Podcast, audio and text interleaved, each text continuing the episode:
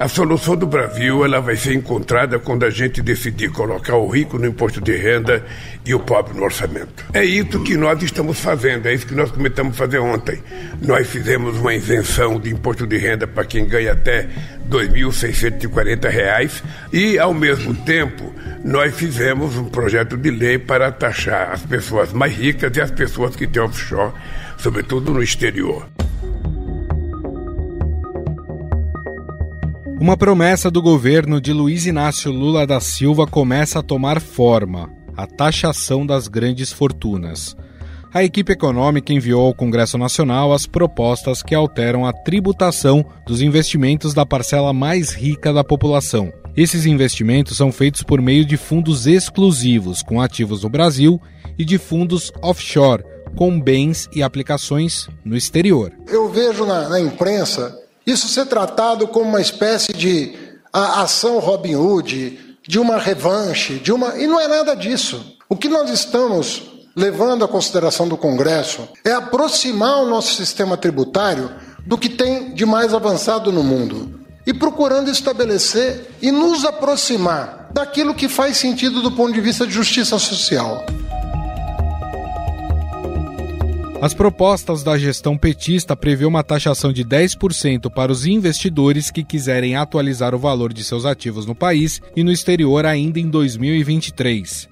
No entanto, a Câmara dos Deputados já avisou ao governo que quer reduzir essa alíquota para 6%. A gente decidiu fazer essa composição com o governo, com os líderes partidários, para que a gente consiga organizar esse tema nos moldes que a gente votou o ano passado, se vocês lembram, um projeto relatado pelo hoje ministro e na época deputado Celso Sabino, de taxação de dividendos, né, onde a gente regulou juros de capital próprio, offshores, com uma alíquota de 6%, que nós encontramos um ponto de equilíbrio naquela época entre o Congresso, o governo e mercado.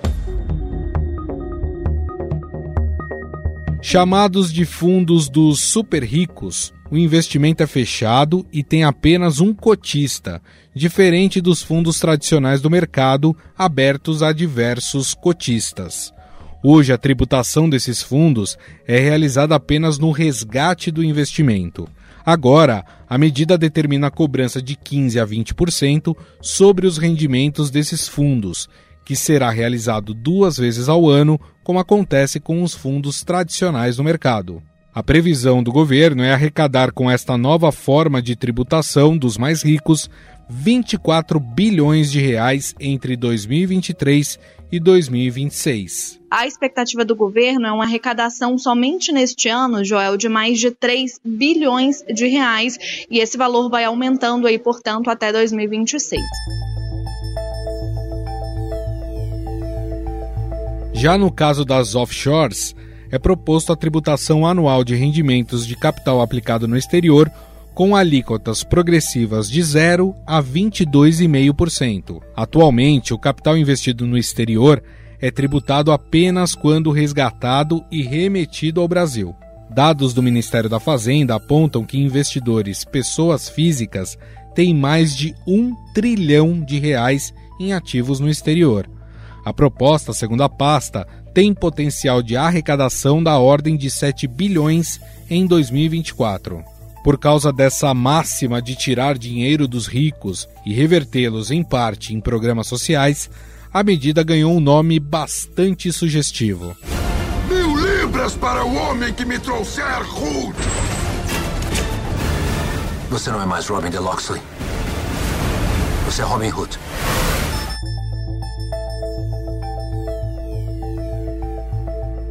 Para quem não conhece, Robin Hood, o herói mítico inglês, roubava da nobreza para dar aos pobres. Isso nos tempos do rei da Inglaterra Ricardo Coração de Leão, na cidade de Nottingham.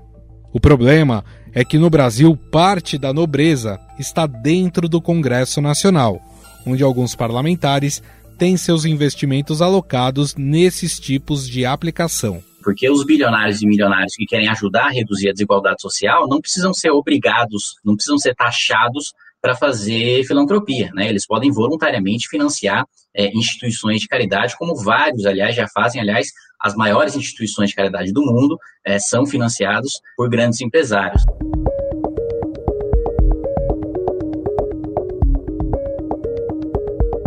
O ministro da Fazenda, Fernando Haddad, rebateu as críticas e afirmou que a tributação de fundos exclusivos e offshore é norteada pela busca por justiça social. Muito importante que quem paga mais imposto nesse país, que é quem consome a maior parte da sua renda, seja de alguma maneira beneficiado no que diz respeito justamente ao imposto de renda. Porque nós sabemos que essa distorção do nosso sistema tributário só vai ser corrigida pela reforma tributária. Eu acho que de uma importância essas medidas que estão sendo adotadas, que é trazer um pouco de justiça social para a nossa gente. Em 25 segundos, voltamos a falar sobre o clima no Congresso para a votação dessas medidas e como elas pretendem aumentar a arrecadação do governo com a repórter de economia do Estadão, Bianca Lima. Os desafios para a construção das cidades inteligentes e as novidades dos setores da engenharia e da agricultura foram temas do segundo simpósio Cidades Inteligentes, realizado pelo CREA-SP em parceria com o Confea e a Mútua SP. Quer saber mais? Ouça em nossa série de podcasts aqui no canal Estadão Notícias. Estadão Notícias. O presidente da Câmara, Arthur Lira, começou a medir a temperatura em relação à aceitação e à eficácia das medidas dentro do Congresso Nacional. O temor é de que a mudança na tributação dos fundos leve a uma fuga de investimentos para outros países, como o vizinho Uruguai, e se traduz em pouco ou nenhum efeito arrecadatório para o Brasil. Já o Banco Central identificou um potencial de arrecadação com o projeto de tributação dos investimentos no exterior. Essa posição foi externada pelo presidente do BC, Campos Neto.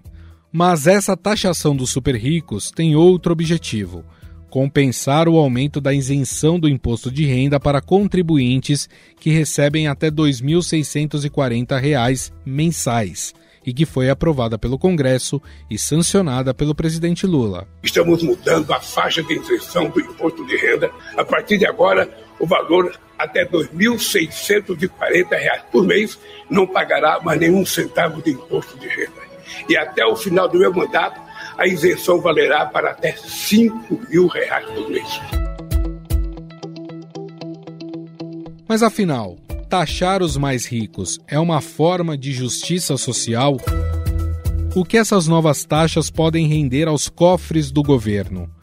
Podemos ter fuga de investimentos no país? Sobre esse assunto, vamos conversar com a repórter de economia do Estadão, Bianca Lima. Tudo bem, Bianca? Oi, Gustavo, tudo jóia? Tudo certo. Bom, quando a gente trata desses assuntos econômicos, que são mais técnicos, sempre paira uma série de dúvidas.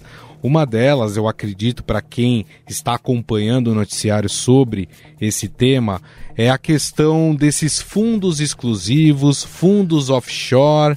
O que, que isso significa? O que são esses fundos? E a gente está tratando de que quantidade de dinheiro eh, para falar de taxação de super ricos? Olha, Gustavo, a gente está falando de trilhões de reais, então são quase 2 trilhões uh, que somam essas aplicações dos super ricos, tanto quando a gente olha para os fundos exclusivos, que são aqueles fundos que geralmente têm apenas um investidor, é um fundo fechado, ou então tem ali um grupo pequeno, uma família, né, que faz os seus investimentos, então é algo bem mais restrito e com um volume, um montante de aportes bastante relevante, como também quando a gente olha para os fundos offshore, que são aqueles uh, em que os investidores aportam os seus recursos em investimentos fora do país. Então, uh, Gustavo, é importante a gente colocar isso, que são quase que como duas pernas ali dos investimentos dos super ricos. Uma perna dos aportes que são feitos fora do país por meio dos fundos offshore e uma outra por meio dos fundos exclusivos. Então, o objetivo do Ministério da Fazenda, o principal deles, tudo isso está sendo discutido no âmbito arrecadatório. Né? A gente sabe que a equipe econômica tem um desafio muito grande de zerar o déficit das contas públicas no ano que vem, então equilibrar o gasto com a arrecadação e conta com essas medidas para incrementar a sua receita pública, mas também tem ali uma justificativa de maior justiça social, né? Então, desses super ricos, dessa parcela ali muito pequena da população que tem acesso a esses produtos, é, que eles sejam mais taxados do que hoje em dia. E aí, como é que funcionaria? Qual que é só o cerne, né, dessas propostas? Que esses fundos passem a ter um mecanismo que se chama de come-cotas. O que, que é isso? Na indústria de fundos, esse come cotas ele é muito comum. Então, o investidor regular ali, mais de classe média, sempre tem esse mecanismo de ter de recolher o imposto duas vezes por ano sobre né, os rendimentos que ele consegue nesses fundos. Só que no fundo exclusivo e no fundo offshore, esse come cotas ele não era aplicado. Então esse dinheiro ficava ali parado e só era tributado quando ele era resgatado. Então, isso dava uma vantagem tributária para esses investidores de mais alta renda, e aí o objetivo, então, é corrigir isso, trazer ali, nas palavras do Ministério da Fazenda, uma maior justiça, uma maior equidade na tributação e, por outro lado, claro, também engordar a arrecadação do governo federal para conseguir zerar o déficit no ano que vem. Ou seja, no final das contas, é igualar o que já acontece com os investimentos que a classe média faz, por exemplo. Exatamente. Eu acho que um ponto importante da gente esclarecer, Gustavo, é que são dois instrumentos distintos legislativos, né? Então a gente tem uma medida provisória que trata dos fundos exclusivos, e aí medida provisória é aquela que entra em vigor assim que ela é editada e depois ela tem 120 dias para ser analisada pelo Congresso, caso contrário, ela perde essa validade. E o outro instrumento é um projeto de lei que trata dos fundos offshore. Por que, que o governo enviou a parte dos fundos exclusivos no formato de uma medida provisória? Porque ele precisa compensar, com base na lei de responsabilidade fiscal, ele precisa compensar a receita que ele vai perder atualizando a tabela do imposto de renda. A gente precisa lembrar que a tabela teve a sua faixa de isenção atualizada para dois salários mínimos. E com isso o governo vai arrecadar menos. E aí a lei de responsabilidade fiscal diz que toda vez que o governo abrir mão de arrecadação, ele tem que compensar de alguma forma para manter o equilíbrio das contas públicas. E a forma encontrada foi então por meio dessa medida provisória que muda a tributação dos fundos exclusivos. Então, como ela já uh, entre em vigor, como qualquer medida provisória, ela vai servir de compensação para essa ampliação da faixa de isenção do imposto de renda e tem esse período de 120 dias para ser analisada pelo Congresso não vai ser uma tarefa fácil, viu, Gustavo? Porque outros governos já tentaram mudar a tributação dos super ricos e não conseguiram. É, e tem um detalhe muito importante. A gente sabe que o Congresso muitas vezes legisla em causa própria. E a medida até ganhou, uma das medidas ganhou o apelido de Robin Hood, né? Que é aquele herói inglês que roubava da nobreza para dar aos pobres. Aqui no Brasil, parte da nobreza está exatamente no Congresso Nacional. Muitos parlamentares têm essas aplicações, têm esses investimentos. Isso é o que vai acabar dificultando o, o processo dessas medidas dentro do Congresso Nacional? Gustavo, tem duas fontes de resistência, vamos colocar dessa maneira. Tem sim isso que você está trazendo, certamente uma parte ali considerável do Congresso Nacional tem é, esse tipo de alocação, seja via fundo exclusivo, seja via fundo offshore, isso é muito comum, né?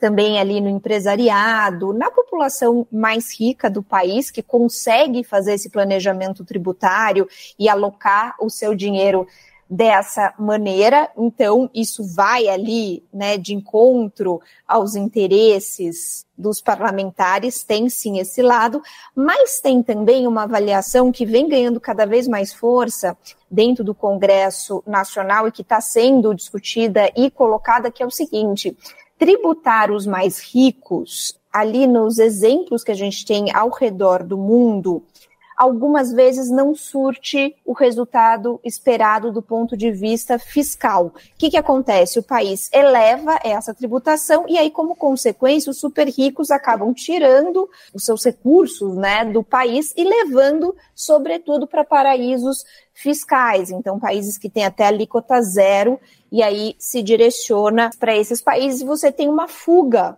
né, de capitais e essa medida acaba sendo inócua ou acaba sendo uh, com um resultado muito pequeno do ponto de vista fiscal. Então é isso que está sendo discutido também qual vai ser a calibragem das alíquotas, que talvez não seja interessante você colocar uma alíquota muito elevada que você uh, force ou estimule essa fuga de capitais e sim fazer uma dosagem melhor dessa alíquota para que os investidores sintam que é interessante aderir a essa nova tributação e não tirem uhum.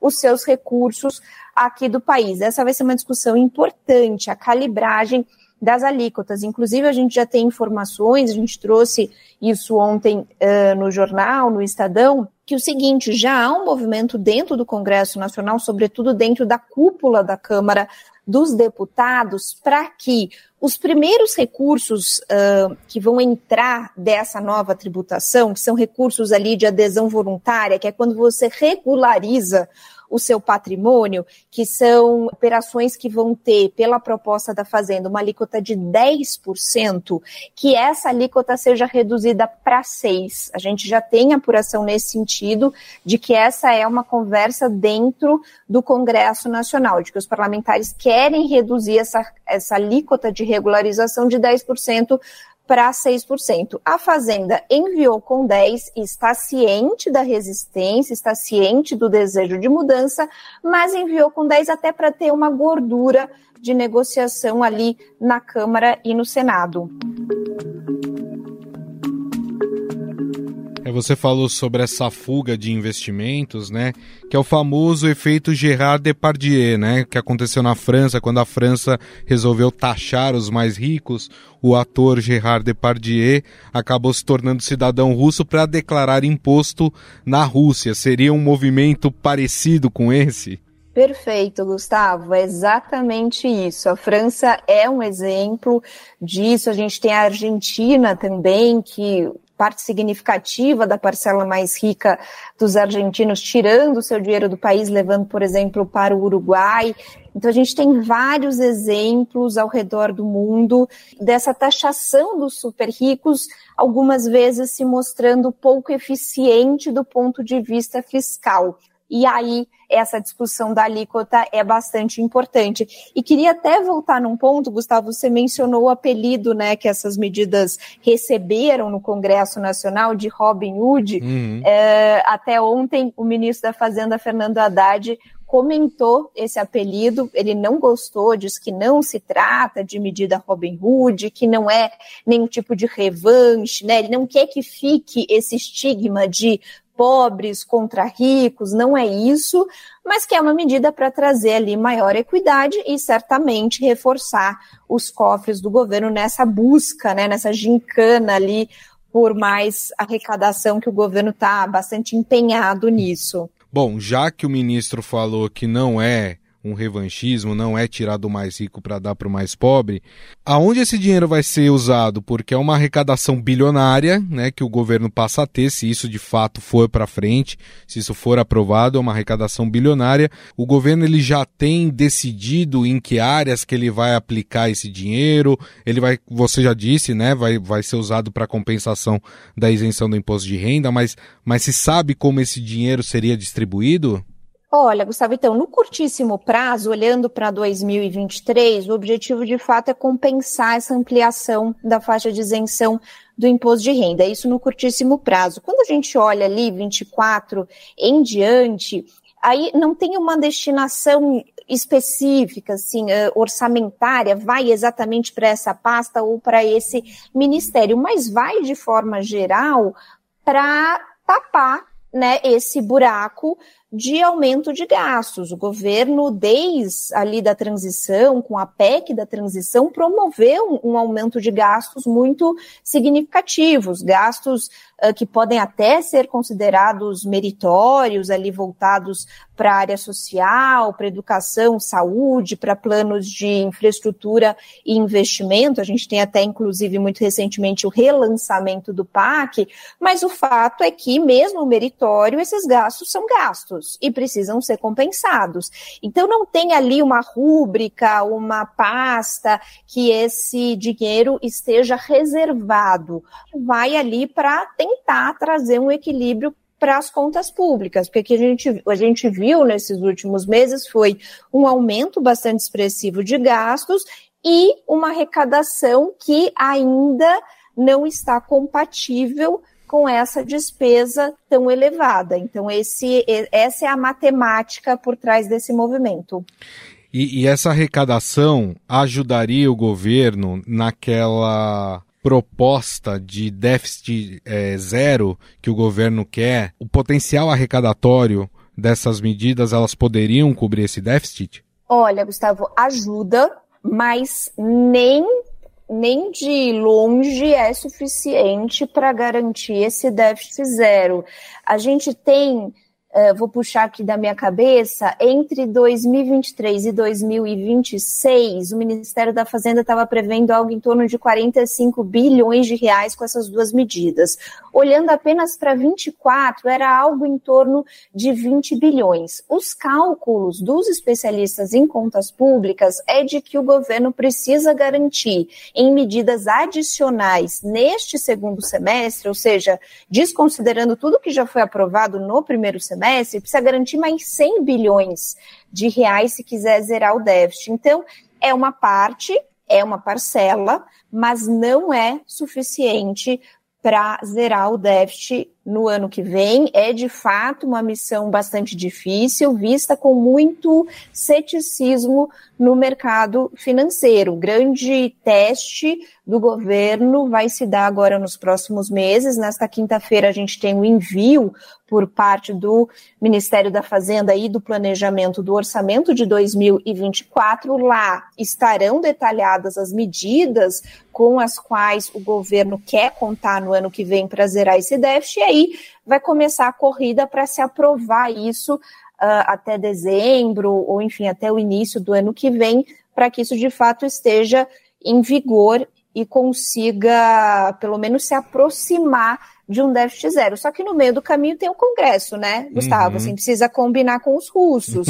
Não basta o governo querer, precisa também convencer os parlamentares a promover um aumento de arrecadação, um aumento de carga tributária. Isso não é popular, não vai ser uma tarefa muito fácil, não. E o governo tem outros problemas também na área econômica pela frente, tem aprovação de arcabouço fiscal, tem reforma tributária que já está causando aí rachaduras entre os governadores, quer dizer, é muito problema para administrar, né? Exato. O arcabouço ali, nos 45 do segundo tempo, conseguiu tirar da lista, aprovou, mas agora tem toda essa reforma tributária no Senado, tem todo esse embate com os governadores. Então, sim, a lista de coisas a serem negociadas e tratadas no Congresso é bem extensa. Tem também, né, Gustavo, o pacote verde, todo uhum. aquele pacote ambiental voltado ali para energia sustentável, combustível mais sustentável, que vai ser uma prioridade da Fazenda, isso também entrando com força agora nesse segundo semestre. Então, é uma lista bastante extensa de temas a serem negociados. Muito bem. Bom, nós conversamos com a repórter de economia do Estadão, Bianca Lima, que gentilmente mais uma vez participou aqui do podcast para nos explicar mais um tema espinhoso da economia do nosso país. Bianca, queria te agradecer mais uma vez. Muito obrigado. Obrigada, Gustavo. Até a próxima. Estadão Notícias. O Estadão Notícias desta quarta-feira vai ficando por aqui. Contou com a apresentação minha, Gustavo Lopes, o roteiro, produção e edição são minhas, de Jefferson Perleberg e Gabriela Forte. A montagem é de Moacir Biasi. Mande sua mensagem ou sugestão para o nosso e-mail podcast@estadão.com. Um abraço e até mais.